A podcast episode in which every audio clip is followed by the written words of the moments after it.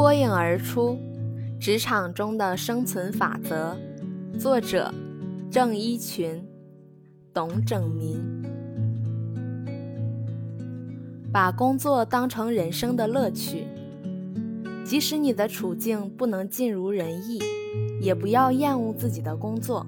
世界上比这更糟糕的事情多着呢。如果环境迫使你不得不做一些令人乏味的工作，你就应该想方设法使工作充满乐趣。用这种积极的态度投入工作时，无论做什么都很容易取得良好的效果。人可以通过工作来学习，可以通过工作来获取经验、知识和信心。你对工作投入的热情越多，决心越大，工作效率就会越高。当你抱有这样的热情时，上班就不再是一件苦差事，工作就变成一种乐趣。工作是为了自己更快乐。如果你每天工作八小时，你就等于在快乐的游泳，这是一个多么合算的事情啊！许多在大公司工作的员工，他们拥有渊博的知识，受过专业的训练，他们朝九晚五，穿行在写字楼里，有一份令人羡慕的工作，拿一份不菲的薪水。但是有些人并不快乐，他们是一群孤独的人，不喜欢与人交流，不喜欢星期一，他们视工作如紧箍咒。仅仅是为了生存而不得不出来工作，他们精神紧张，未老先衰，他们的健康令人担忧。当你在乐趣中工作，如愿以偿的时候，就该按你所选，不轻言变动。如果你开始觉得压力越来越大，情绪越来越紧张，在工作中感受不到乐趣，没有喜悦的满足感。就说明有些事情不对劲了。如果我们不从心理上调整自己，即使换一万份工作，也不会有所改观。一个人工作时，如果能以精益求精的态度、火焰般的热忱，充分发挥自己的特长，那么不论做什么样的工作，都不会觉得辛劳。如果我们能以满腔的热忱去做最平凡的工作，也能成为最精巧的艺术家；如果以冷淡的态度去做最不平凡的工作，也绝不可能成为艺术家。各行各业都有展现自己才能的机会，实在没有哪一项工作是可以藐视的。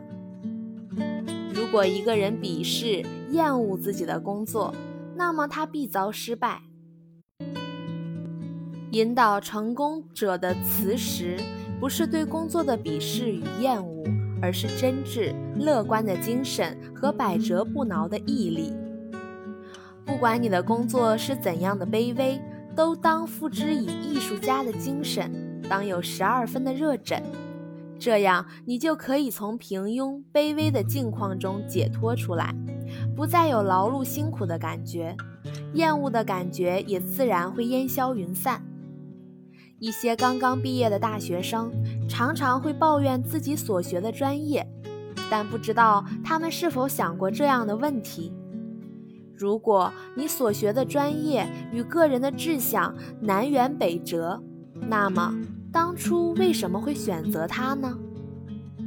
如果你已经为你的专业付出了四年甚至更多的时间，这说明你对自己专业虽然不热爱，但至少可以忍受。所有的抱怨不过是逃避责任的借口，无论对自己还是对社会都是不负责任的。想一下，亨利·凯撒，一个真正成功的人。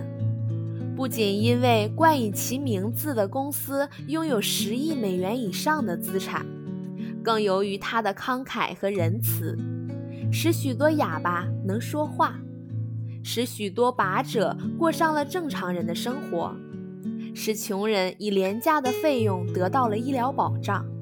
所有的一切都是由凯撒的母亲在他的心田里所播种下的种子生长出来的。玛丽凯撒给了他的儿子亨利无价的礼物，教他如何应用人生最伟大的价值。玛丽在工作一天之后，总要花一段时间做义务保姆工作，帮助不幸的人们。他常常对儿子说：“亨利，不工作就不可能完成任何事情。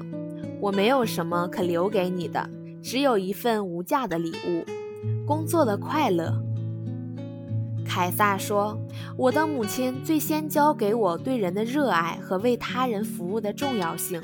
她常说，热爱人和为人服务是人生中最有价值的事。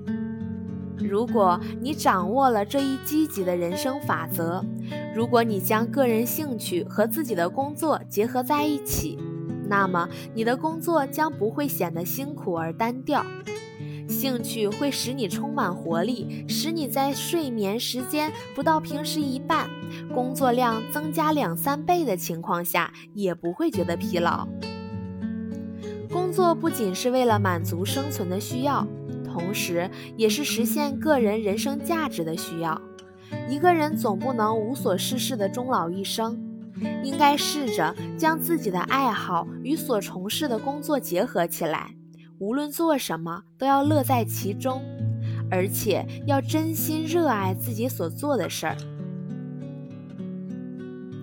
成功者乐于工作，并且能将这份喜悦与传递他人，使大家不由自主地接近他们，乐于与他们相处或共事。人生最有意义的就是工作。与同事相处是一种缘分，与顾客、生意伙伴见面是一种乐趣。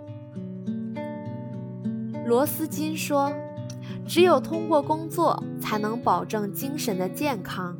在工作中进行思考，工作才是件快乐的事儿，两者密不可分。”